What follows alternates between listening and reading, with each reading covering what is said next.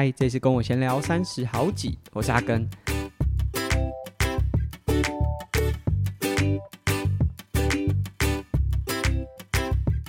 那这一集的节目播出的时候，应该大部分的伙伴都还在放双十连假。那扣除有些伙伴可能是排班，或者是工作形态比较特别，呃，像我啦，我可能就比较没有放假的感觉。那通常大家如果是有放假的话，应该不太会点 podcast。像我的话，我就是如果例如说出去玩啊，或者是出去比赛啊，那可能就不会听 podcast。扣除开车的时间，开车可能会听 podcast。我自己理解的情境就是，听 podcast 是要在一个你有在做事，但是你做那件事情不是那么重要啊。例如说，大家很常就是做家事或者通勤的时候，就是这个时间无法避免。那但是你必须要听。那假日啊，大家通常就会很专注在玩，呃，比较不会把时间留给 podcast 这种。呃，其实有一点简单来说，听 podcast 的时间都有点鸡肋啊。甚至我相信有蛮多朋友是呃上班的时候听 podcast，因为上班有很多时候是一些 routine 的工作，你已经蛮习惯了，所以在那个时间当中，你不用。百分之百专注，当然你是认真工作，可是你其实可以分一点专注力在，也许是声音上，可能没办法影片啦，但是声音是没有问题的。所以我想很多听众可能这周点开我的 podcast 收听的时候，已经是十月十一号，就已经回到上班工作的岗位了。那其实在这个周末啊，十月十五号。会有一个活动，但等下会跟大家讲，有可能会延期，或者是会有一些调整。但是，呃，如果没有变化的话，就十月十五号，呃，我自己有参与一个讲座，是在台北的杂学校，呃，下午的时段。那这个讲座。很特别，就是他除了我是受邀的来宾，同时就同一场次，他是双来宾的这个模式啊。另外一位来宾呢是哦，我从小看他打球长大，而、我和他加总起来在中职累积的全垒打数有将近三百轰，呃，但是我没有贡献。那这位来宾就是中华职棒目前在魏全龙担任打击教练的张泰山。那这个名字。我觉得，就算你没有很长期发露中华之棒，你都会听过这位来宾的名字。所以我自己其实当时这个爱运动邀请我的时候，我是有点受宠若惊啦，就是可以跟哇这么大咖的球星一起担任这个讲座的主讲者。那同时就是我们两个主讲之外，会有培艺，就是大家。呃，如果有在收看一些呃运动媒体相关的资讯啊，不只是棒球、篮球这些台湾比较热门的哦，就是他的公司 Vamos 呢做了很多呃不同种类的运动，尤其像现在是亚运期间嘛，哇，亚运期间有非常多的选手都是他们从还他们还没有参与亚运就开始 follow，那我觉得这是很困难的，因为。当亚运选手夺牌的时候啊，当然说主流媒体都会去报道嘛，就是锦上添花一下。可是呢，Vamos 的这些内容，你就可以发现到说，喂，从很早期这些选手刚开始，呃，不管是在争取亚运门票，或者甚至啊，他们还是在青年青少年阶段，哇，就已经有相关的这些内容。那也随着诶亚运的这些，不管是好的成绩，或者是一些故事哦。更被大家关注到的时候，诶，他们可以把这些内容拿出来，再让大家去感受一下，就是在更早之前，他亚运还没有让他们变成是镁光灯下焦点之前，哇，发生了什么事情？他们怎么会走向运动这运动这条路的？是我觉得，呃，培艺的 Vamos Sport 他们做了非常非常多的努力，那这个努力很多时候啊是。简单来说，就徒劳无功啦。就假设没有亚运，假设没有被，就是突然有一个成绩让这个选手被大家看到的话，哎，很有可能这故事就只仅存于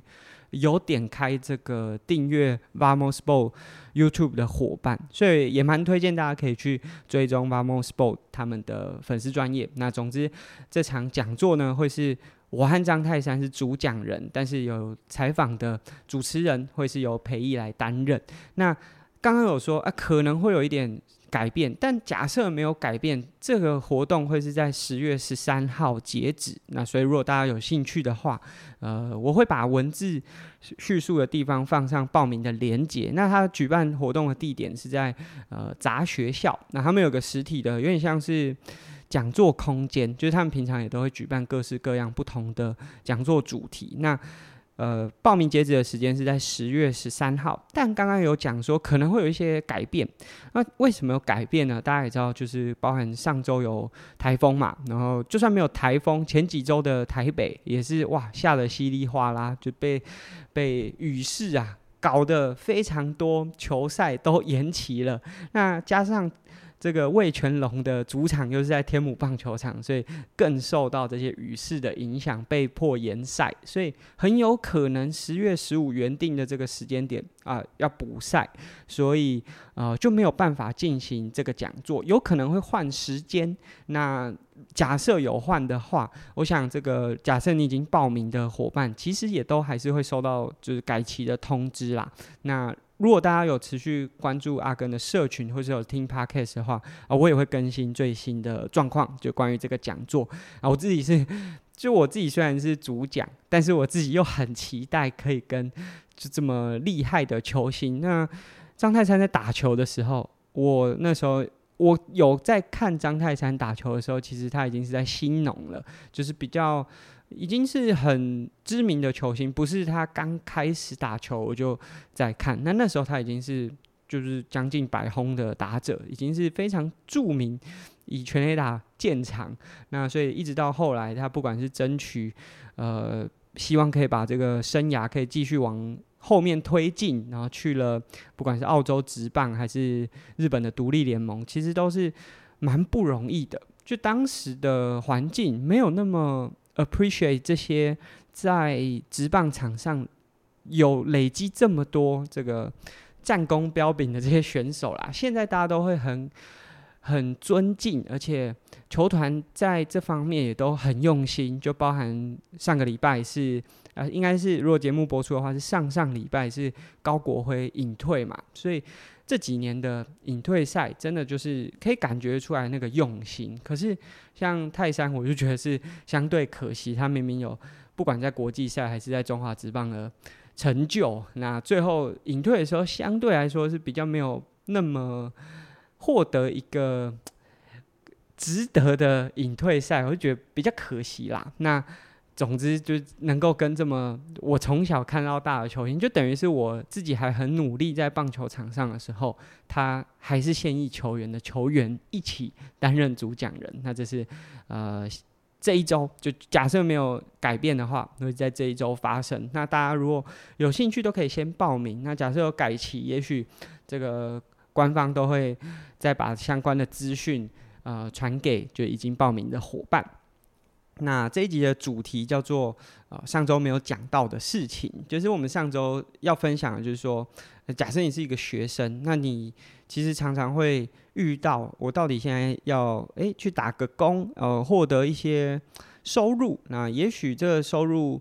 不是非常高，可是以学生来说，它可以让我的生活过得更舒服一点，或者是有些人就是希望可以累积一些呃工作经验。那我们上一集有分享到说，啊，那你要去分得出来哪些工作呢是用来。赚钱的，那哪些工作是用来向钱的？那赚钱的工作，简单来说就是啊，你一个小时可能时薪是多少，或者是你做了多少的工，然后你换到多少的报酬，它是一个相对单纯。那向钱的那些工作呢，相对来说有的时候很难用这个时间和报酬就这样除加减乘除一下，然后去算出来，因为你很多时候就是你为了做那个工作，可能要。前期多一些 research 或者多一些准备，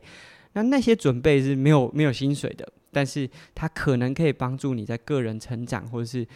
在这个职涯上面可以有更多累积。那这是上一集讲的，但其实有点忘记上一集是什么情境录音的。但上一集我自己听完觉得好像没有叙述得很完整。那其实除了上一集我们讲说，啊，你要区分出这两者之外，我觉得有一个关键是。也许对别人来说可以向前的那些工作，对你来说就只能赚钱。就例如我们现在在泳池里面，其实有非常多的游泳教练。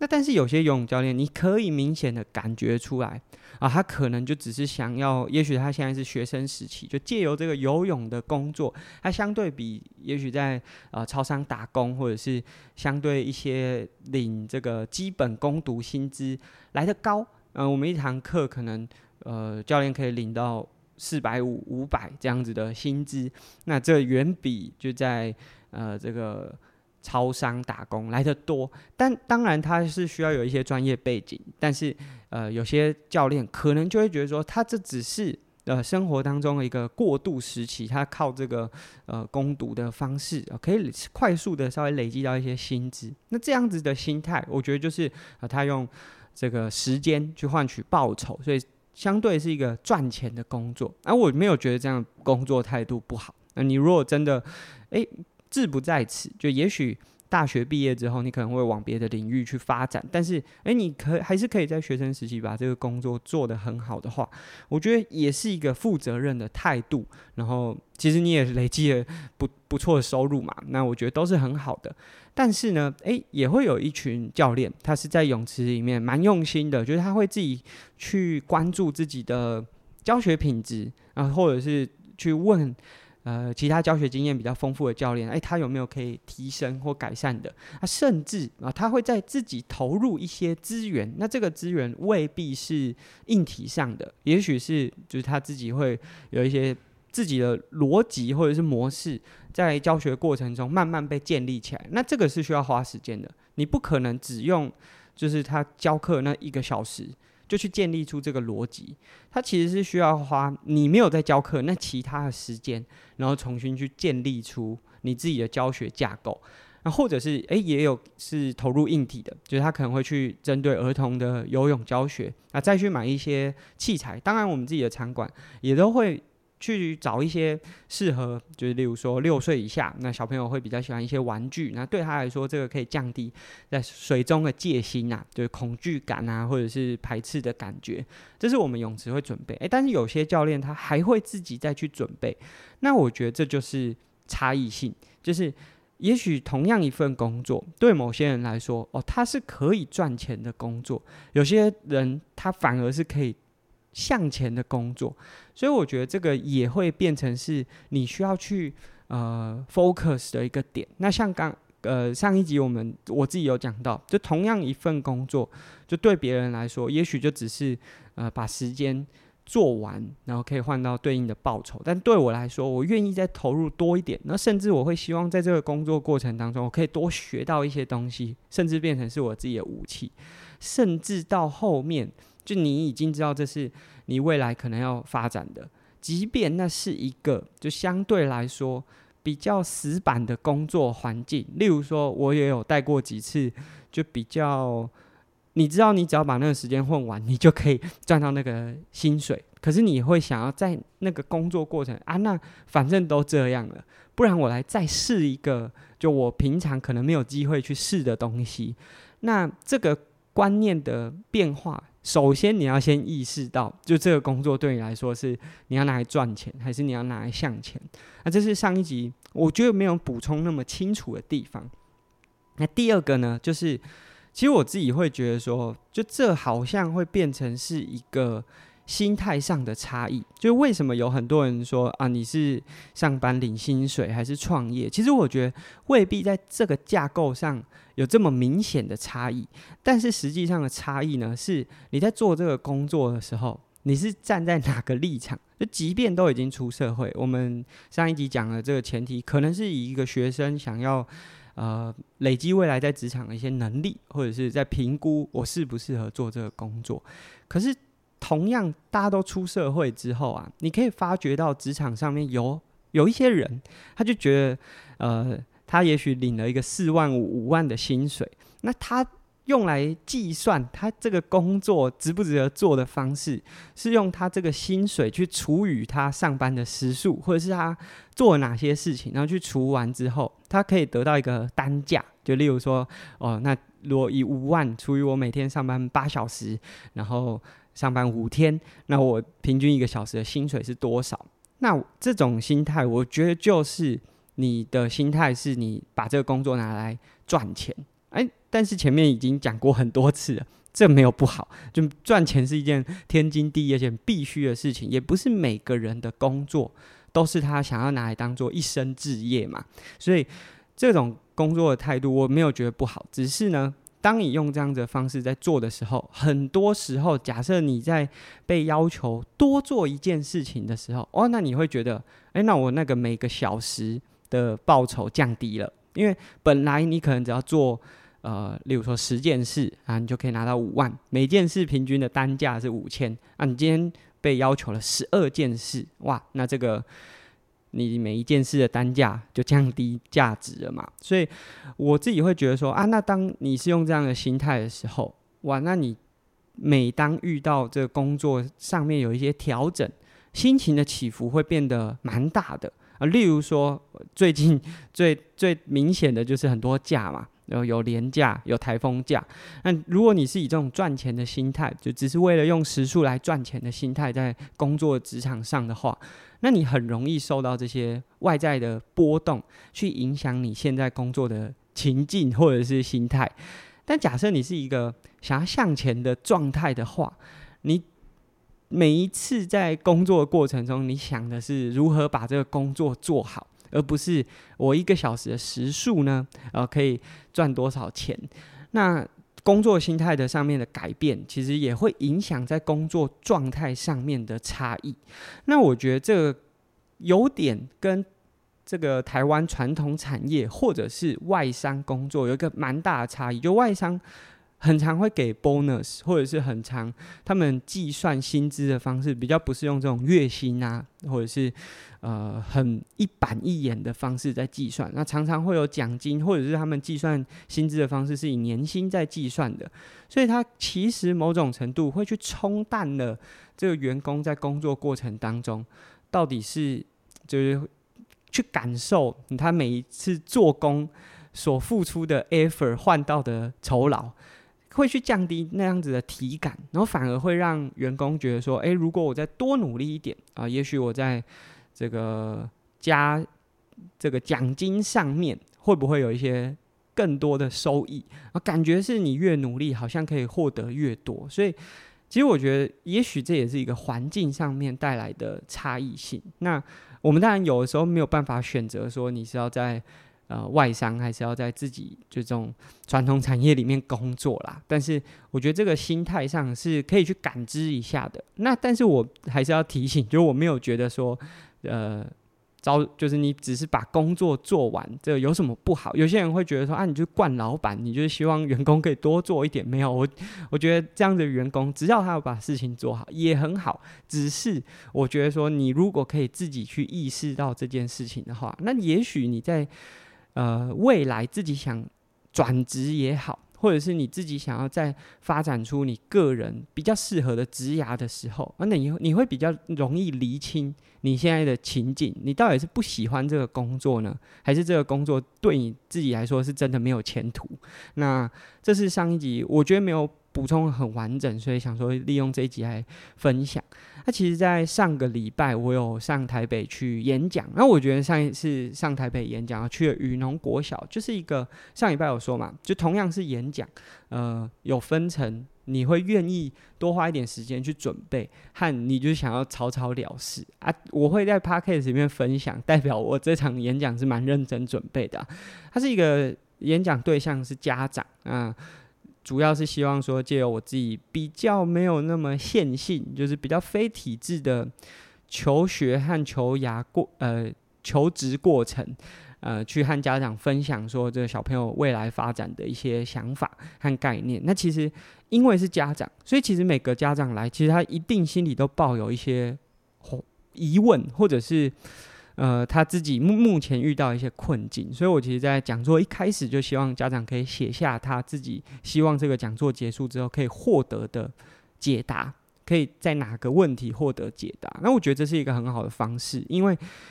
其实我也不确定我带来的内容能不能回答家长，所以假设就是我就是我讲我的，他们听他们的，也许没有一个交集，但他们先把这个。问题写下来，那也没有先给我，但是我在分享的过程中，其实他会自己一直去思考他写的那个问题，在我的分享当中有没有被提出。那假设没有哦，因为这个讲座是一个三个小时，时间超长，就是我一个人要讲三个小时，所以其实还会有一些时间是。可以有一些回答的，就是有一些互动的，所以他也可以在最后再把他的问题提出来。那假设我有回答，就是我自己在讲座准备的这些主题或者是案例当中有解决掉他的问题的话，那他或许会产生。也许是更深一层，或者是更细节的一些提问。那我觉得这样的方式会比起就是我讲我的啊，他的问题最终也没有获得解答，是一个更有效的这个讲座的模式啊。那但是我想要讲的不是就这个我讲了什么啊？也许未来大家有机会参与我的讲座，包含像呃接下来十月十五跟泰山一起的这个讲座，也许也会提到。所以也许大家未来可以多有机会就参与我。担任主讲的讲座，我要讲的是那一天要参与讲座的时候，哦，我觉得是小剧场很多啦。因为这个讲座是从九点到十二点三个小时，他在士林的雨农国小，它其实距离我以前呃上课的天母台北市立大学也是蛮蛮熟悉的一个场域啊。就我以前不管是骑机车上学，或者是出去从学校出去呃骑车就练车，都会经过的一个地点。所以我对那边的交通算是还蛮熟悉的。但是我回到台北，因为我现在就是住中部啊，最近也在准备搬家，从园林搬到台中。我自己在准备，就是上台北的时候，就需要规划一下这个交通该怎么办。那台北市交通的这个大众运输是蛮方便的，你只要打开 Google，它其实上面都会显示，呃，你可以搭哪一班车啊，甚至连那一班车几点会。抵达，然后会需要总共花多少时间都会有，所以那天早上呢，我就想说，我七点五十出门，然后到公车站大概八点前，应该时间很来得及啊。结果我没想到打开这 Google，啊，这个公车一延误就延误了二十几分钟。那我一开始就是你在站牌前就会有蛮多选项。这时候你有几个选项？第一个你就搭别台去别的地方转车，或者是再走一小段路去搭捷运，然后到捷运站之后再去规划其他的路线，或者是你可以就直接跳上计程车，就是花多一点钱，然后抵达讲座的现场，啊，一定一定不会迟到。那我那时候就想说，时间还很充裕啊。花计程车钱，我觉得有点太奢侈了，就再等一下公车好了。所以我也设了一个停损点，就假设八点十五没有搭到公车的话，那我就要选择其他，就是刚刚我讲了三个方案嘛。第一个是等原本的车，第二个是搭计程车，第三个是搭别的车，但是可能需要花多一点时间。那因为我已经设了这个停损点，所以多花一点时间去搭别台车的选项基本上已经不行，只剩下。搭计程车，所以我设那停损点就八点十五，啊，结果没想到原本这个表就是公车站牌上面写的，就是延误几分钟情况下一直增加，一直增加。啊，在八点十五的时候，我准备要放弃的时候啊，车来了，然后搭上去之后呢，我想说那、没关系，还是来得及，因为原定的这个交通时间只要三十分钟，那这三十分钟啊，就是。其实绰绰有余嘛，就是我们讲座开始的时间是九点，那我自己觉得是没什么问题。就但在这公车上就发现，哎，这个公车延误不是只有到我那一站的时候延误，是后面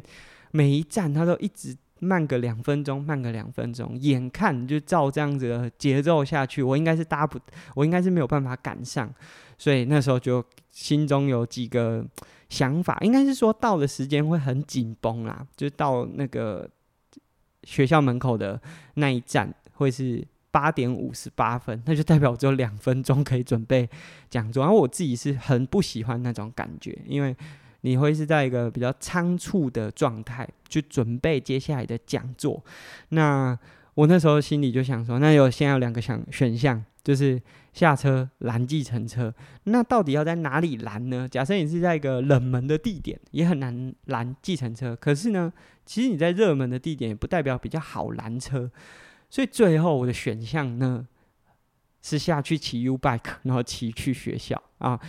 对我来说，骑车，而且我对那边的交通很熟悉啊。假设遇到红绿灯，都知道可以怎么绕。它甚至周边有河滨是可以绕进去的。所以我最后选择了一个哦，对我自己来说是比较有效率的方式。我选择骑 U bike。我想多数人应该不会选这个选项。那我觉得，就光是这个过程啊，我觉得就好像人生的缩影。就我们自己在这个生活当中，其实可以。有非常非常多的潜力可以当做参考。我们刚才讲说，就是你打开手机 Google Map，在跟你讲说，想要到达一个地点啊，你可能可以大众交通，然后甚至你可以搭 Uber，你可以拦计程车，那你也可以，例如说换一条线。那其实。跟我们生活当中一样，你想达成一件事情啊，就其实你上网搜寻，哇，很多人都可以提供不同的意见给你。但是这些意见呢、啊，有的人会绕远路，有的感觉比较快，可是比较花钱花成本。那所以这时候你要做一个决定。那有时候这个决定啊，是随着时间的推移，你会越来越有压力。就跟我当时的情境很像，所以当你的所有选项再加上时间的这个单位的时候，我那个选择就会变得更加困难。那当你搭上那台车之后，你还是会有很多的怀疑，就是像我已经上了公车了，感觉还是可以准时的到，可是你还是会开始有很多的焦虑。担心说，哎，我这个选项是不是错的？那这时候也会同时再跳出其他更多不同的选项，所以我觉得跟生活真的非常像。就是你现在假设有一个想法，你其实可以参考到很多人不同的意见，但是你必须自己做选择。那当你选了之后，你也开始做了，其实过程当中还是会有很多不一样的状况跳出来，会迫使你再做其他的选择。那最终我选择的是骑 U bike 到现场啊，没有迟到。我最后抵达的时间是八点五十，还有十分钟，还蛮充裕，可以做准备。那甚至我可以去呃上个厕所，我还差点去买一杯咖啡。后来想说算了，就是这时间呢，最终我选择的是一个哇，多数人可能不会这样选，而且比较累啊，骑 U bike 蛮累的，就赶就是我其实。呃，输出的功率应该不少。那总之，这个过程当中，我觉得就是一个生活的缩影，就是大家可以就包含你在听阿根的 podcast，好像也可以给你一些方向。可是说真的，这些方向不是你自己在执行的时候，你就只是一个听众，没有很多的感受。当你自己实际是那个感受的人的时候。你要自己做出决定的时候，它其实加入了很多情境，时间在往前走，然后你可能会因为这个时间开始被压缩，你在选择时候的一些选项，或者是你在做这个选择必须再更快一些，那这都会造成很多误判或者是选择上面的失误。那唯一就让你可以就在这些这个情境当中可以做出更好选择的是的方式。就你要有更多生活的体验啊！就我如果没有这样子骑过 U bike，就是没有骑过单车，在呃公车这一段路程当中的体验，那我怎么知道我下车骑 U bike 会比较快？那如果我没有在台北搭公车的状况，那我可能会很相信上面的这个时间啊。所以其实，在生活当中的很多选项，就可能你可以借由。外部给你一个很好的指引，或者是很明确的方向，可是它并不一定真的这么呃对你来说有帮助啊。即便有帮助，你上去之后，你可能还是会有很多猜疑或者是质疑。那你这时候需要再做调整。那随着你的个人经验越来越多，你会知道，就这个状态之下啊、呃，你还有哪些筹码可以在做选择的时候。呃，被使用。那我觉得这是就那一天讲座，我光是讲座前我就发生了这件事情。那我也在讲座一开始和家长分享这个故事啊，家长其实反应还蛮呃热烈的，就他们哦，就是这个案例举得非常的直接嘛，就是大家生活当中可能都有类似的状况。那其实小朋友也是一样啊，就是他当他们小朋友现在是国小，以后要升国中。他们可能会去 Facebook 的家长社团里面问说：“诶，我小朋友即将要升学，然后我们学区里面有两间国中，大家觉得哪一间比较好？”啊，这几乎是所有家长都会在小朋友要升学的时候会遇到，也许我以后也会遇到，然后同样也会有这样的焦虑。那大家可能会给你一个意见，例如说啊，不要去读那间啊，那间的什么状况很不好。啊，你可能会相信，然后你会选了另外一间学校，诶，但是你发现另外一间学校的老师，哦，怎么好像跟想象中的不太一样？那这时候发发现 心中有一些质疑，可能你要再做下一次的选择。那其实这些选择的过程，呃。当然，他的呃，如果假设做错选择的那个代价，一定比搭公车还要 还要大啦。但是，你的生活如果有多几次选择的练习的话，那对于做选择来说，你不会每一次都这么惊恐，然后因为后面有时间在追赶，然后感受到就是你没有喘不过气，没有办法冷静的去做思考。那这是今天的节目，除了补充上周就我自己觉得好像没有讲得很明白的一些呃逻辑啦。那第二个就是在前面就是参加一个讲座，就担任讲者啊。这个讲者的工作啊，我自己是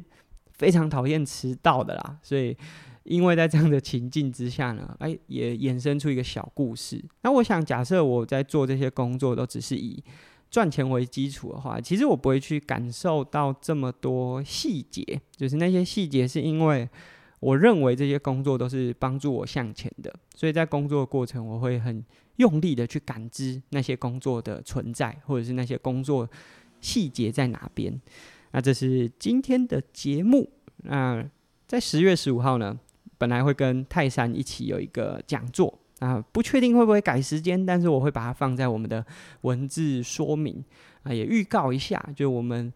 接下来的这个订阅赞助小礼物也即将登场。那如果大家有兴趣的话，都可以在泽泽平台上面参与我们的订阅赞助方案啊，同样也是在文字说明可以看到连结，那包含。就算你没有参与订阅赞助，也欢迎大家用 Apple Podcast 啊或 Spotify 给我们评价，或者是留下你在每一集当中的想法。那今天节目就到这边喽，拜拜。